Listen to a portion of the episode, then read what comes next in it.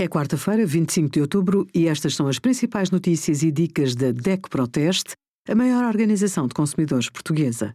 Hoje, em DECO.proteste.pt, sugerimos produtos com microplásticos com fim à vista, renovar carta de condução, processo automático não é para todos e greve de transportes outra vez, exige ser compensado juntando-se à nossa ação.